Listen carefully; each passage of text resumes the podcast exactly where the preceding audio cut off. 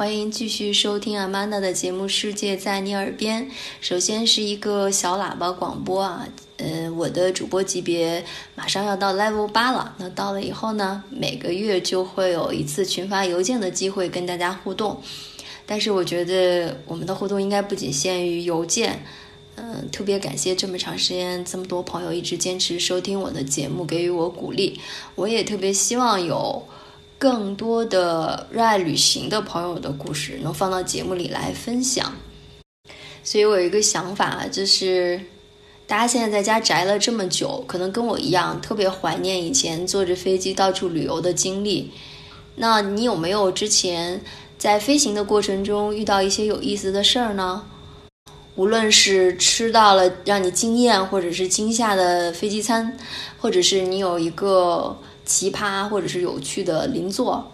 包括你跟机组人员有过什么有意思的互动？如果你有这些趣事，我希望你能够给我留言或者私信我，我会专门做一期节目，就叫《飞行奇遇记》。当然，我也会分享我独到的一个经历啊，就是有一次在飞行中遇到非常奇葩的一件事情。那我们今天来聊什么呢？我一直在说，宅在家里的日子可以让耳朵先旅行，其实也可以让眼睛先旅行，因为现在有这么多好的旅行视频或者是电视纪录片，可以让我们一饱眼福。那我最近在追的呢，就是 C N 从二零一二年开始做的一个旅行人文系列节目，叫《安东尼·波顿和他的未知之旅》。所谓未知哈，其实他去拍摄的这些地方并不是非常猎奇，无非就是西班牙、意大利、巴西、印度，呃，甚至美国的一些城市，底特律、迈阿密、纽约，呃，全世界到处走。他为什么和其他一些旅游风光片不一样呢？首先，因为他 CNN 制作的嘛，他会带有一种更新闻纪实的视角。那还有就是更重要的是，他这个主播安东尼·波登。呃，可能我比较孤陋寡闻啊。很多如果热爱美食或者热爱旅游的人，也许以前就知道他，他非常有名。首先，他的形象就是我们看到在美国一些新闻主播里面非常常见的，上了一定的岁数，大概五十多岁啊，那个一头白发，很有阅历的样子。他自己以前是一个大厨，也是一个美食家。在主持节目的时候，他并不像。其他一些节目很做作啊，就只是和一些知名人士或者大厨坐在优雅的米其林餐厅里高谈阔论。嗯，他可以跟这样的大厨一起聊天，他也可以非常接地气的去吃一些街头小吃。比如说，他在有一集里面就和美国前总统奥巴马去了越南的一个小苍蝇馆，哎，吃的特别开心。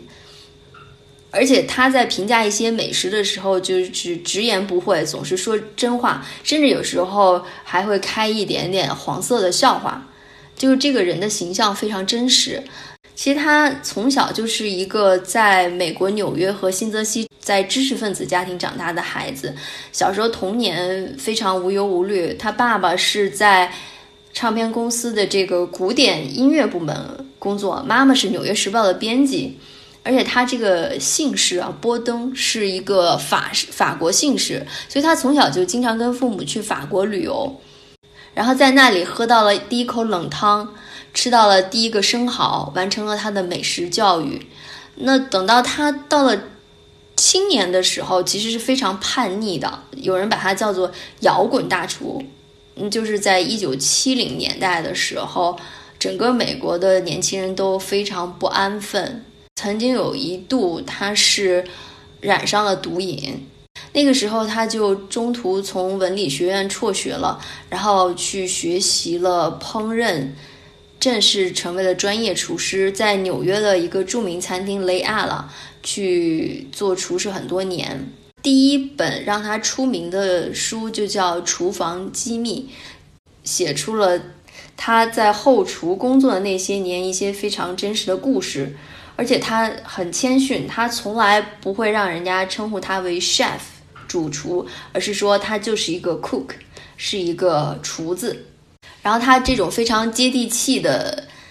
风格，哈，也让他一举成名。除了写书之外，后来他也陆续的做了很多电视节目，获得过艾美奖。那《未知之旅》，你可以说它是一个美食节目，因为它会去各个地方、当地的知名的餐厅和当地人去谈传统的美食，但又不仅限于此，在他每一次对话中都会找到美食和当地人的风俗习惯、文明和这个地方经历过特有的历史各种社会元素结合起来。但你知道吗？看到一半的时候，我去查安东尼·波顿的经历，一件事情让我震惊了，就是他在二零一八年的时候自杀了。这么样一个有名的人啊，就是全世界可能都不理解他为什么自杀了，因为在我们想象中，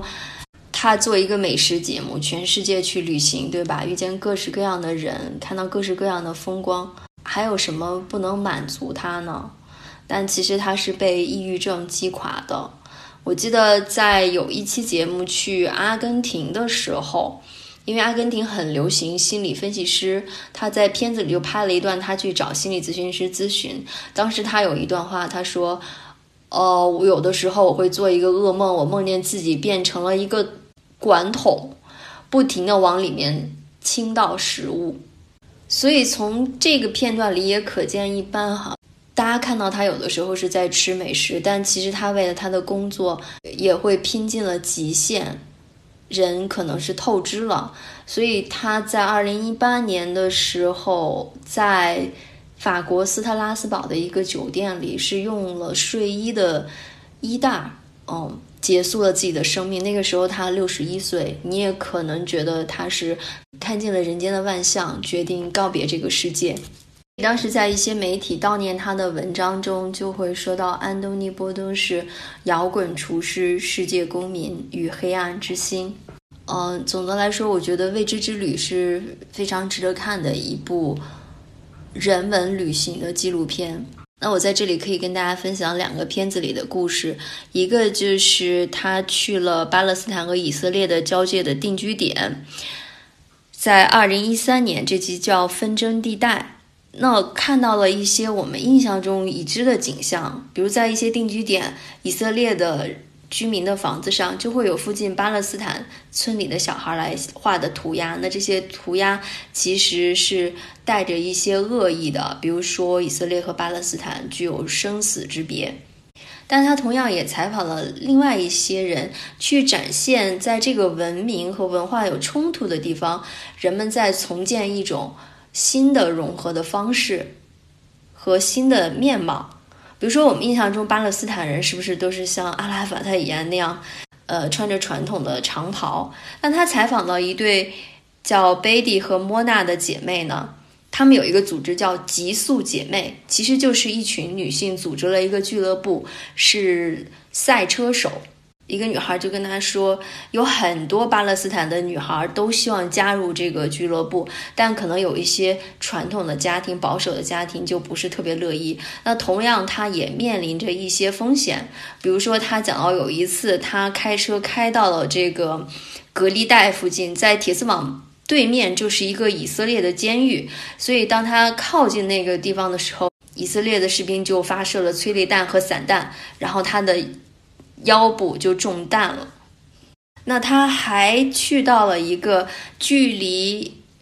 耶路撒冷二十分钟车程，在犹太山附近的一个餐厅。那最有意思的是，这个餐厅的两个合伙人是一对夫妻，其中妻子 Michelle 巴兰斯是犹太人，而她的丈夫雅克巴兰是穆斯林，就为自己种的一些有机的蔬菜做出了素食。比如说，他们会有烤番茄、烤秋葵，还有会有一个角瓜，用酸奶来炖制。所有的菜系里面，既可以看到以色列菜的风格，又可以看到融合了巴勒斯坦的饮食传统。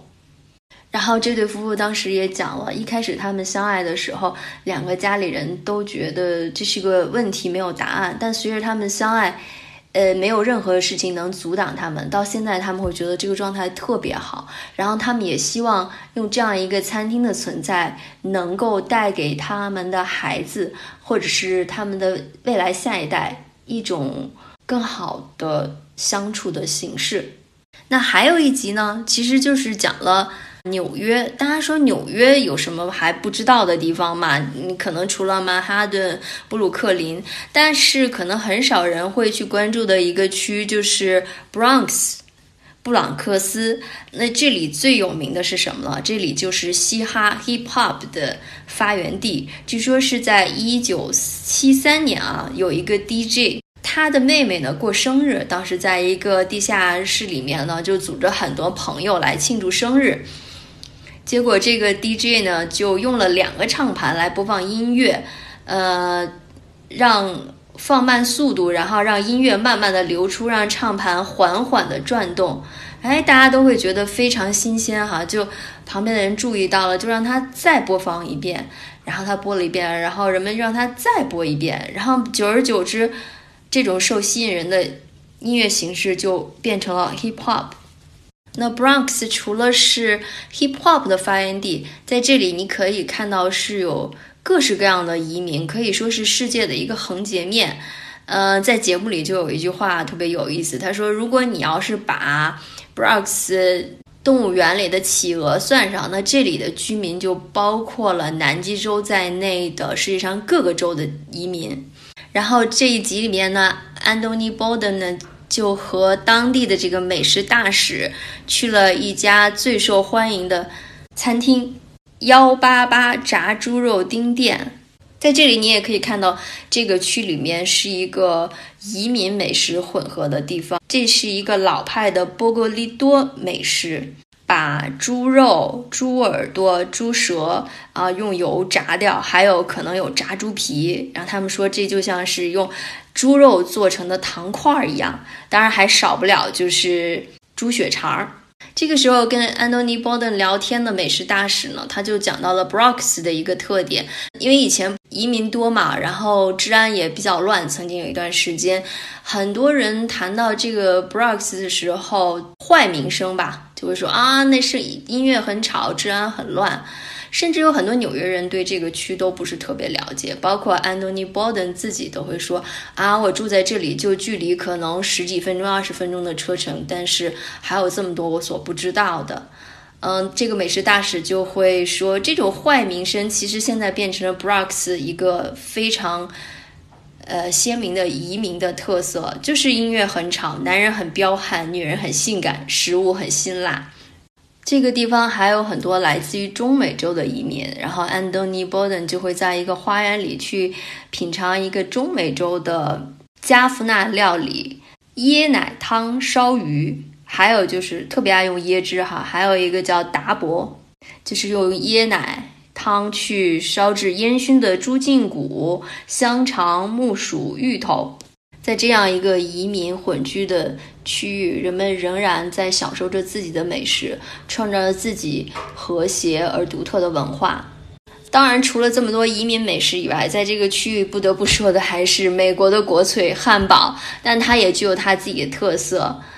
呃，另一位在这个节目里的嘉宾是一个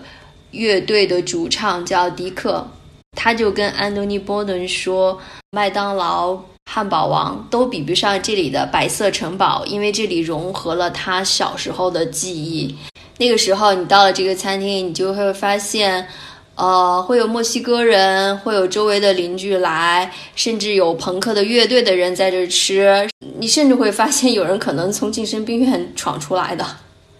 这是融合了他小时候非常独特的一个记忆。那说到这个白色城堡汉堡呢，有一点点不一样，但也没有特别的奇特。它的那个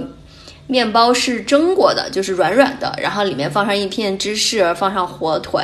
但是这个迪克就会说，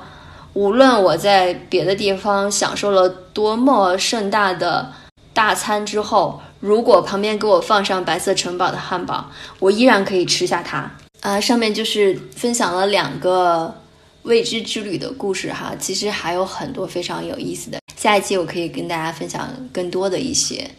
嗯，这期节目就到这里，下期再见。